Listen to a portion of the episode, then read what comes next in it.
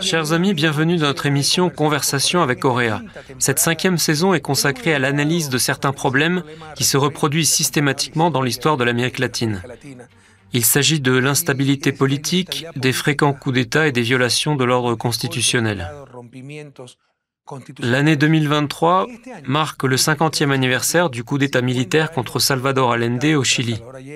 Il fut le premier président communiste à arriver au pouvoir démocratiquement. Malgré cela, ceux qui aimaient le plus faire de beaux discours sur la démocratie n'ont pas pu le supporter et le gouvernement d'Allende a été renversé. Mais le thème de notre nouvelle édition est la tentative de coup d'État en Équateur en 2010. Et je suis dans une position un peu délicate étant donné que j'ai été un protagoniste de cette histoire. Nous accueillons comme toujours un invité exceptionnel qui a aussi été l'un des participants directs de ces événements, Gustavo Jalk Robben. Je rappelle que le 30 septembre 2010, des manifestations de policiers massives, violentes et brutales ont eu lieu en Équateur. Le gouvernement que je dirigeais alors a qualifié ce qui s'était passé de tentative de coup d'État, alors que l'opposition et les médias essayaient de le nier. Gustavo, bienvenue. Merci d'avoir accepté notre invitation. Monsieur le Président, c'est un honneur. Merci de ton invitation et de l'occasion de discuter de questions aussi importantes dans l'histoire de notre pays. La tentative de coup d'État du 30 septembre 2010 en Équateur a divisé l'histoire du pays en un avant et un après. Cela a servi d'impulsion à la consolidation de la démocratie.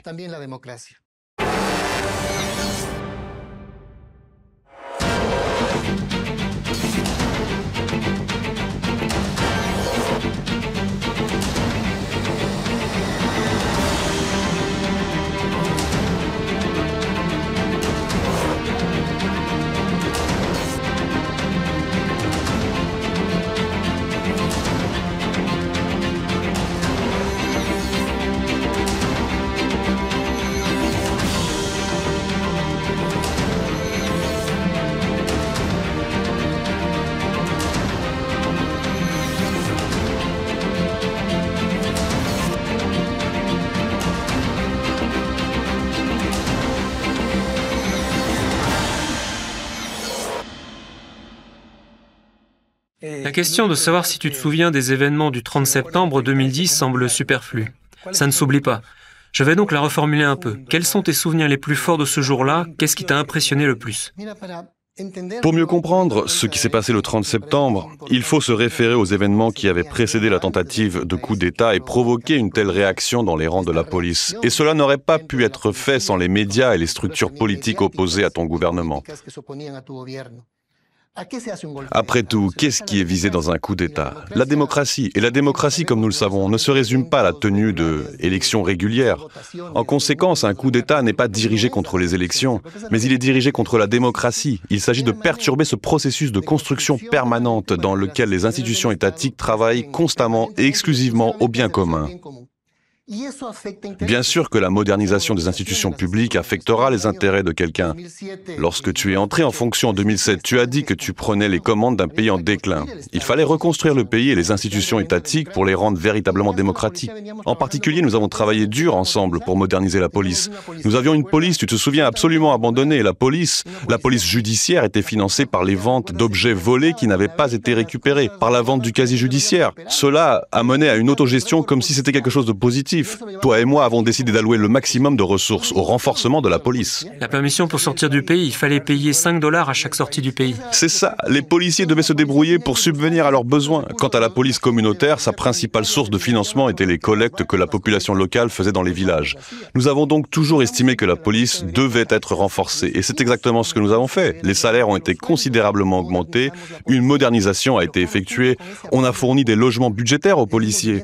Auparavant, dans le cas d'un transfert vers une autre province, les gens n'avaient nulle part où vivre. Il n'y avait même pas de gilet pare-balles, d'où une forte mortalité parmi les policiers. Il n'y avait pas de moyens de communication, les policiers devaient payer leurs munitions. Il n'y avait pas de tir d'entraînement et ils ne savaient pas tirer simplement parce qu'ils devaient payer leurs balles pour pratiquer. Exactement. Bon, ils n'avaient pas de pistolet non plus. Ils n'avaient pas de pistolet, ils risquaient leur vie. De toute façon, aucun autre gouvernement équatorien n'a fait autant pour moderniser la police que le tien. Nous travaillions pour assurer la sécurité de nos citoyens et en même temps, on était conscient que les policiers avaient besoin de soutien. Nous avons augmenté les salaires, amélioré les possibilités de carrière.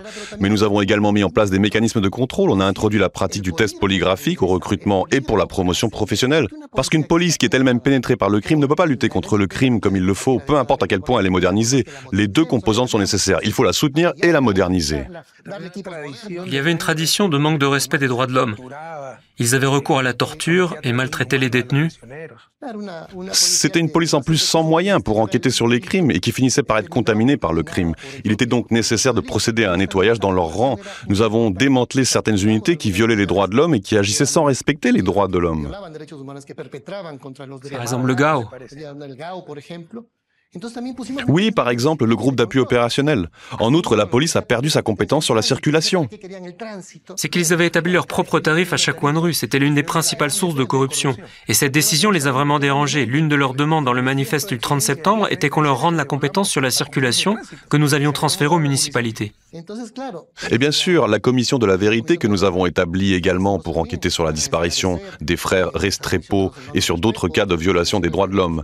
Cela a dérangé certaines structures récalcitrantes au sein de la police, mais c'était une manifestation de la démocratie, une tentative de démocratiser les institutions. C'est pour cela que le mouvement de la révolution citoyenne est arrivé au pouvoir, pour que la démocratie ne se limite pas aux élections, mais qu'elle consiste à résoudre les problèmes afin que les institutions publiques fonctionnent dans un cadre démocratique. Et quand les institutions publiques fonctionnent démocratiquement, cela affecte certains intérêts. Et au sein de la police, il y avait des gens en désaccord avec les changements. Pas tous, bien sûr. Il y en avait d'autres qui soutenaient cette transformation et ces réformes. Mais certains s'y opposaient, car cela touchait leurs intérêts. Nous ne voulions pas non plus laisser les violations des droits de l'homme impunies, car nous sommes convaincus que pour lutter contre l'illégalité, il faut le faire dans la légalité. C'est la noblesse de l'état de droit. Lutter contre le crime, contre l'illégalité, mais dans le cadre légal. Tout le reste n'est qu'un remède temporaire qui ne résout pas les problèmes de fond. Voici le contexte historique. Mais qu'ont-ils utilisé comme prétexte? La loi sur le service public qui n'avait aucune incidence sur la police. Mais il y a eu une campagne médiatique massive, et c'est très important. De gros titres du type Les policiers perdent leur décoration. Absurde. Ce n'était pas dans la loi, mais toute une campagne médiatique a été organisée. Les gros titres de la presse. La police sera affectée par la loi sur la fonction publique. Et c'est un élément qui a été utilisé. Cependant, la véritable raison était que nous avions pris le contrôle de ces structures, traduit en justice les policiers qui étaient liés à des gangs, révélé des violations des droits de l'homme. Mais ils ont utilisé comme prétexte l'aspect économique d'une apparente affectation des décorations de la police nationale. Il y avait un lien avec les médias et certains groupes politiques, et tout cela était tellement évident, président de l'Équateur Raphaël, que ce même jour, le 30 septembre, ces groupes politiques ont demandé l'amnistie pour les rebelles. Il est devenu clair qu'il y avait des implications politiques et médiatiques et qu'ils utilisaient la police pour qu'elle se soulève. Et ce jour-là, un processus de déstabilisation du gouvernement a été lancé. Ce n'était pas seulement une révolte policière, cela a débouché sur une déstabilisation du gouvernement et un coup porté à la démocratie dans le pays. Gustavo, tu as évoqué beaucoup de choses intéressantes. Je vais essayer de contextualiser la conjoncture à ce moment-là. Il y avait une vague de gouvernements progressistes qui, comme tu l'as dit à juste titre, voulait utiliser la démocratie comme instrument de changement, une vraie démocratie en fonction du bien commun. Parce que je soutiens que l'Amérique latine n'a pas vraiment de démocratie, elle a des aristocraties avec des élections. Et un point fondamental pour ces systèmes politiques est de maintenir un contrôle de la force publique en fonction de leurs intérêts, en leur permettant n'importe quoi, n'importe quel niveau de corruption, de violation des droits de l'homme, etc. Cela concerne en partie les forces armées et en grande partie la police nationale. Comme tu l'as déjà mentionné, malheureusement, les forces de l'ordre en Amérique latine sont très infiltrées par le crime, entre autres à cause de leurs conditions de travail précaires. Tous les jours, ils doivent affronter la criminalité, la corruption, la délinquance, et s'ils sont mal payés, maltraités, ils deviennent plus vulnérables à l'influence de ceux qu'ils sont censés combattre. Voici à quoi nous sommes confrontés. En tous les cas, la force publique a toujours servi de point d'appui, entre autres avec le pouvoir médiatique, pour maintenir de supposées démocraties qui, en réalité, ne sont que des élections et un régime aristocratique avec des élections. C'est une première réflexion.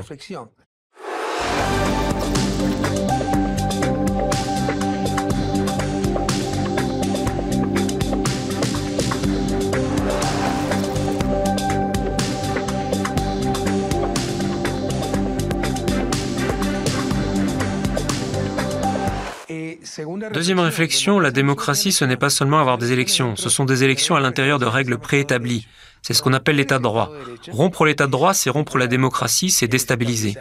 Troisième réflexion, avec cette vague de gouvernements progressistes qui voulaient vraiment un changement, il y avait déjà eu des tentatives constantes de déstabilisation dont certaines ont été couronnées de succès, celle de 2008 en Bolivie contre Evo Morales, L'Union des Nations sud-américaines, UNASUR, a dû intervenir, j'étais alors président. Celui de 2009 qui a réussi contre le président Zelaya au Honduras. C'était un coup d'État militaire traditionnel avec l'assaut du palais présidentiel, ce qui est beaucoup plus difficile à réaliser en Amérique du Sud, où d'autres stratégies y sont normalement utilisées les coups d'État en douceur, où on crée un mécontentement pour voir ce qui va se passer et profiter de la conjoncture.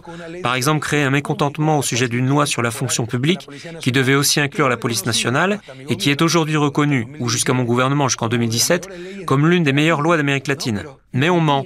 Il ne s'agit même pas de tordre l'information, on ment, on suscite le mécontentement, la force policière se soulève, on déchire ses vêtements, mais on en profite pour tenter de déstabiliser le gouvernement qu'ils ont choisi comme victime. Voilà ce que c'est un coup d'État en douceur, susciter le mécontentement. C'est ce qu'ils ont fait à Chavez en 2002, des grèves, etc. Susciter le mécontentement et profiter d'un soulèvement, d'une grève violente, etc. pour déstabiliser. Et donc dans ce contexte est arrivé le 30 septembre 2010 avec le soulèvement d'un important quartier général militaire avec des motifs totalement erronés, provoqués par une information totalement fausse sur une loi adoptée par l'Assemblée nationale équatorienne, la loi sur le service public. C'est vrai, rappelle-toi Raphaël, comment nous avons été accueillis par ce groupe de manifestants qui criaient des slogans politiques. Permets-moi de raconter quelques anecdotes. En fait, quand tu vis des événements pareils et que tu connais tout ce qui s'est passé, et que tu vois des gens qui essaient de nier ce qu'il est impossible de nier, qui nient l'évidence, cela te rend perplexe. Tu te dis, quel niveau d'irrationalité Je me souviens que le 20 ou le 21, je ne me souviens pas exactement, j'ai été opéré du genou j'ai eu une prothèse, j'ai reçu 24 points de suture. Le premier jour où j'ai commencé à me déplacer sans déambulateur et que j'ai été capable de marcher avec des béquilles, tu es allé au palais présidentiel et tu m'as téléphoné. Oui, je t'ai appelé lorsque j'étais en route. Et tu m'as informé alors que le quartier militaire de Quito s'était soulevé à cause de la loi sur le service public. J'ai répondu que c'était une mauvaise nouvelle, et comme c'était toujours notre manière d'agir, parce que s'il y avait une grève des enseignants, j'allais parler aux enseignants, parce que nous n'avions rien à cacher et que nous pensions que nous n'avions rien à craindre. Si c'était un arrêt de travail des médecins, j'allais leur parler. C'est un exercice de démocratie et de transparence, et nous leur expliquons les choses. On me disait que c'était une grève, pas un soulèvement, mais une grève. C'était une protestation contre la nouvelle loi. Bon, donc nous allions discuter, en plus nous avions confiance avec tout ce que nous avions fait pour la police, nous pensions qu'il y aurait de la gratitude, de la reconnaissance, etc. Mais dès que nous sommes arrivés, nous avons réalisé que c'était un piège. Oui, c'est cela. Quand nous sommes arrivés à la caserne de police qui s'était soulevée, ils ont crié des slogans et vive Lucio Gutiérrez, l'ancien président. Ce qui les préoccupait le moins était de défendre leurs conditions de travail. Ils ne faisaient que m'attaquer, mais ce n'était pas pour protester contre la loi. Leur motivation était complètement différente. Ils n'écoutaient pas mes arguments. J'ai prononcé un discours depuis un balcon dans lequel j'ai dit ⁇ Si vous voulez me tuer, allez-y, mais n'attentez pas à la démocratie. Ne détruisez pas la patrie. Ce qui est le plus intéressant, la chaîne de télévision d'opposition Amazonas diffusait les événements en direct depuis le matin. Ils étaient au courant de ce qui devait se passer. Dès le matin Oui, ils l'ont su dès le matin. Les émeutiers nous ont accueillis en nous criant des slogans politiques. Je ne pouvais pas marcher normalement à l'époque, j'avais une béquille. Mais je me souviens très bien que nous avons tout de même réussi à entrer dans les locaux. Mais juste après, ils ont verrouillé les portes, laissant la plupart des gardes de police à l'extérieur du bâtiment. Ils nous ont laissés sans protection. Ils ont attaqué les véhicules et crevé les pneus. Leurs actions étaient totalement absurdes, horribles. Oui, on a immédiatement lancé des grenades lacrymogènes sur moi. Les déclarations sur la privation des décorations, l'attaque contre le président, le recours à des méthodes violentes pour réclamer des avantages, tout cela n'avait aucun sens, sauf un objectif politique clair. Nous étions venus pour négocier, tu l'as dit très clairement, mais ni le président ni le gouvernement ne peuvent reculer face à cette violence. Nous voulions donner des explications pour dissiper leurs doutes. Pendant la première réunion, lorsque nous avons expliqué la loi à un groupe de sous-officiers, ils ont répondu qu'on leur avait parlé de toute autre chose. Ils ne comprenaient pas le sens de la nouvelle loi. C'est ça. Après cela, ils se sont un peu calmés. Puis quelqu'un t'a appelé pour te dire que l'aéroport de Quito était occupé. L'ayant appris, tu as décidé d'aller voir ce qui se passait. Je t'ai alors répondu que je continuerais à parler aux policiers pour leur expliquer les détails de la loi. Au moment où j'ai voulu t'accompagner à la sortie pour que tu ailles voir ce qui se passait à l'aéroport, les manifestants se sont emparés du bâtiment de l'Assemblée nationale et t'ont empêché de partir. Et ils continuent de dire que ce n'était pas un coup d'État. Je tiens à souligner que le fait même d'avoir entravé l'activité d'une des branches du pouvoir dans le cas présent du pouvoir législatif, signifie que l'on peut déjà parler de coup d'État. Exactement. Voilà ce qu'on avait à ce moment-là. Le président est retenu, séquestré, et plus tard, on demande même une sorte de rançon, à savoir un certain nombre de choses pour te libérer. Pourtant, ils l'ont nié, ils ne l'ont pas considéré comme une séquestration. Si cela ne s'appelle pas une séquestration, alors que peut-on considérer comme tel du point de vue juridique? Si quelqu'un retient une personne et utilise sa liberté comme une monnaie d'échange ou comme objet de négociation, c'est une séquestration. Tu as été retenu par la force. Par ailleurs, toi, le président du pays, et moi, un ministre, nous avons subi une grave agression. Tu as été emmené à l'hôpital, moi au poste médical situé dans le commissariat de Quito. Pendant ce temps, la nouvelle de ce qui s'était passé a fait le tour du monde. Luna Sour, la présidente argentine, Cristina Fernandez, ont tout de suite compris qu'il s'agissait d'un coup d'État. Je n'oublierai jamais les paroles du président péruvien Alan Garcia qui a éloquemment déclaré ⁇ Je ferme la frontière parce que je ne veux pas fournir une seule molécule d'oxygène à ceux qui ont initié ce coup d'État. Très vite, tout le monde s'est rendu compte que la situation en Équateur était instable. Tout le monde sauf les médias équatoriens et l'opposition qui, dès le lendemain, ont réclamé ma démission. Je parle là de Clever Jiménez, chef du mouvement de l'unité plurinationale Pachacutic. Vous pouvez croire une chose pareille Le président a été agressé et retenu par la force, et ils exigent sa démission au lieu d'appeler les contrevenants à renoncer à la violence. Pourtant, la loi était en vigueur depuis déjà longtemps, et on avait pu constater qu'elle n'avait pas affecté les droits des policiers. Il est donc apparu que ces événements avaient d'autres objectifs, ce qui a entraîné une déstabilisation que seul le peuple équatorien a pu arrêter. En outre, il ne s'attendait pas à ce que je me rende au commissariat.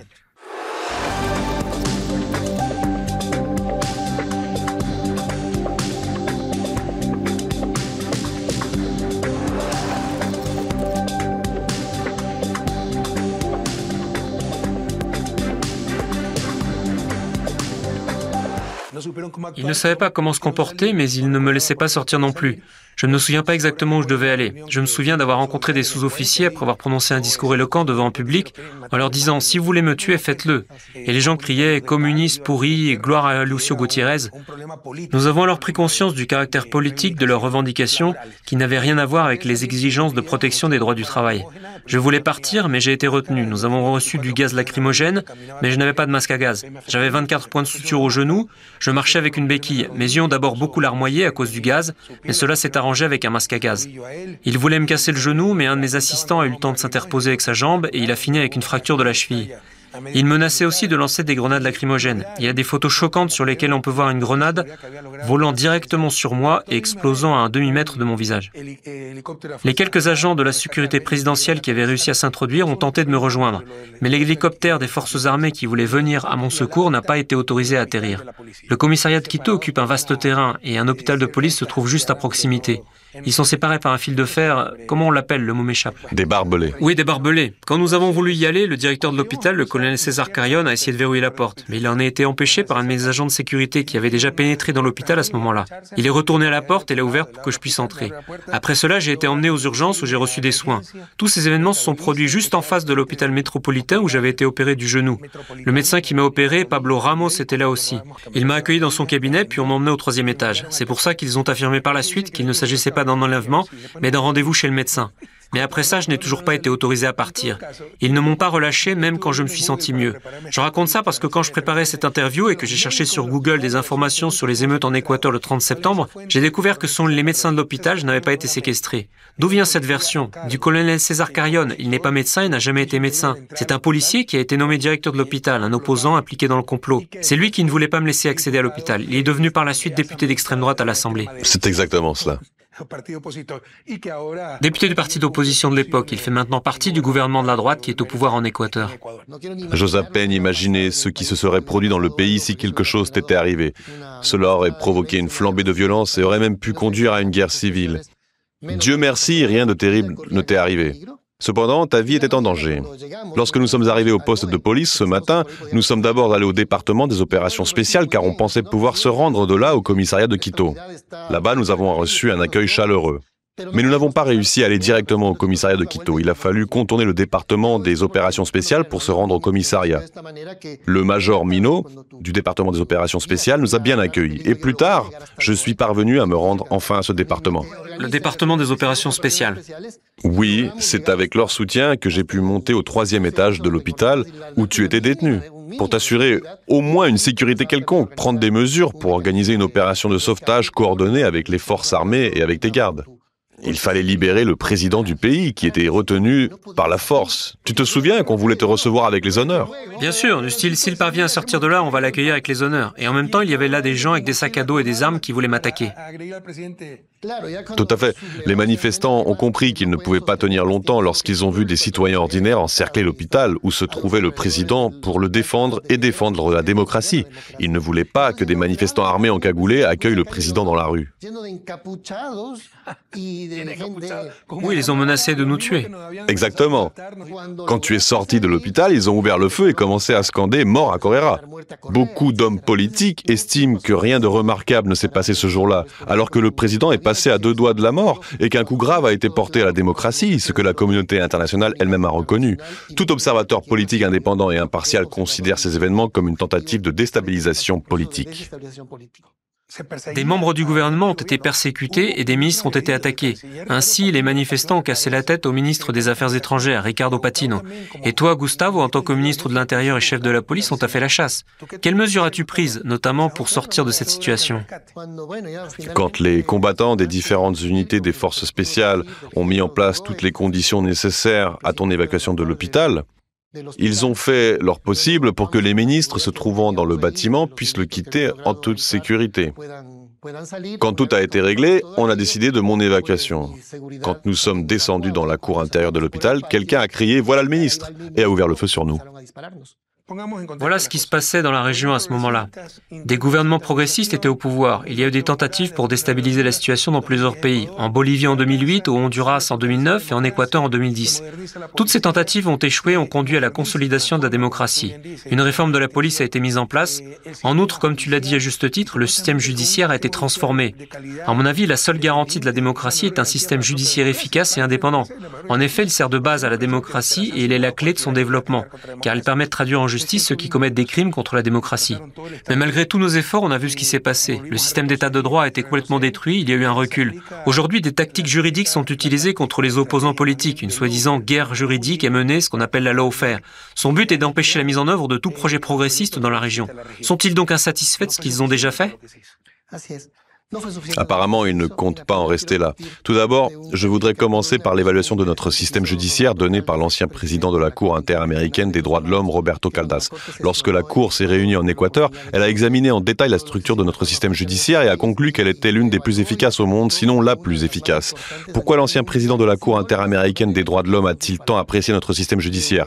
Il s'agissait d'un système judiciaire intégré et transparent, assurant un accès universel et rapide à la justice, un tribunal indépendant et un système disciplinaire ont été mis en place pour accroître la transparence.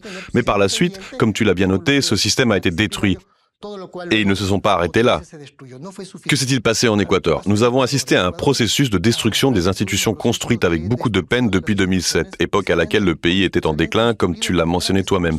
Puis l'Équateur a commencé à se redresser. Oui, tout n'est pas allé sans heurts, mais au bout du compte, on a réussi à créer des institutions efficaces et le pays se développait. Le gouvernement Moreno est arrivé au pouvoir et des persécutions politiques contre les opposants ont commencé avec un recours à des mécanismes juridiques. Ils ont ensuite organisé un référendum populaire sans respecter les procédures démocratiques et constitutionnelles. On a véritablement trompé les Équatoriens car les deux ou trois questions soumises au vote n'ont rien à voir avec la sécurité des citoyens du pays. Leur seul objectif était de prendre le contrôle des institutions politiques. Pour ceux qui ne savent pas ce qui s'était passé en Équateur à l'époque, je vais expliquer. Le président de la République, Lénine Moreno, a proposé trois candidats pour chacun des sept postes qui devaient faire partie du Conseil pour la participation et la surveillance civique dirigé par Julio Trujillo. Sa tâche consistait à évaluer les activités des organes de contrôle. Il a ensuite été habilité à nommer des gens au poste dans la magistrature et au bureau du procureur, ce qui était contraire à la loi. Ils ont ainsi pris le contrôle des organes essentiels garantissant l'état de droit. En l'absence de mécanismes juridiques appropriés, le président peut lui-même nommer des gens à presque n'importe quel poste et devenir en fait un dictateur. Il y a eu un coup d'État. Un coup d'État.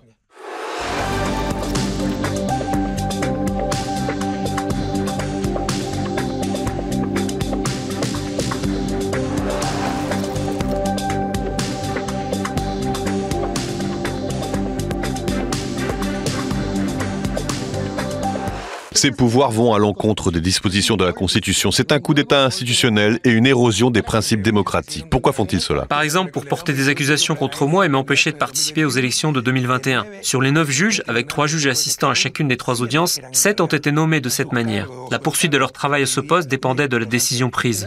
C'est la raison d'être de la lawfare, la guerre juridique. Quel est son but? Des stratégies militaires sont appliquées contre l'adversaire, mais dans le cadre juridique. D'où ce terme de guerre juridique. Mais à mon avis, il s'agit en fait d'une guerre anti-juridique. Ils utilisent des méthodes militaires et bafouent la loi de toutes les manières possibles pour éliminer leur adversaire politique. Ils ont réussi à éliminer leurs adversaires par le biais de ce qu'on appelle les jeux démocratiques qui vont en réalité à l'encontre de la démocratie et du droit.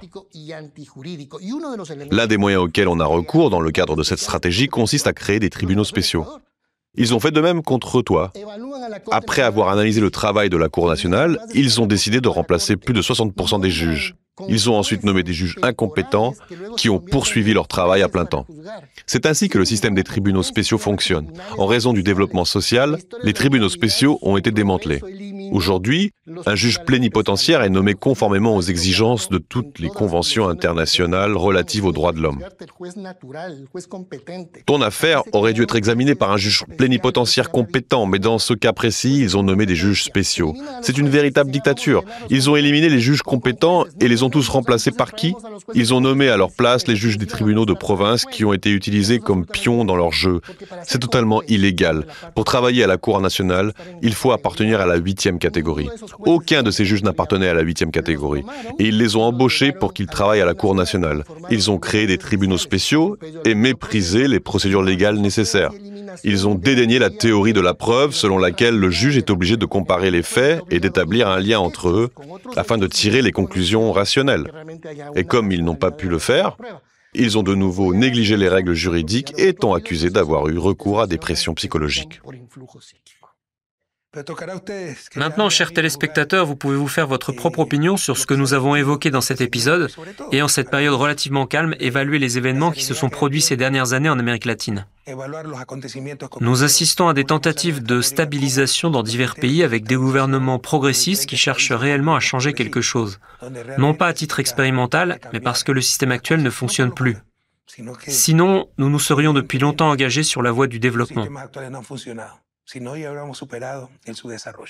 Gustavo, merci beaucoup de cette conversation. Chers téléspectateurs, on se retrouve bientôt dans un nouvel épisode de notre émission Conversation avec Coréa.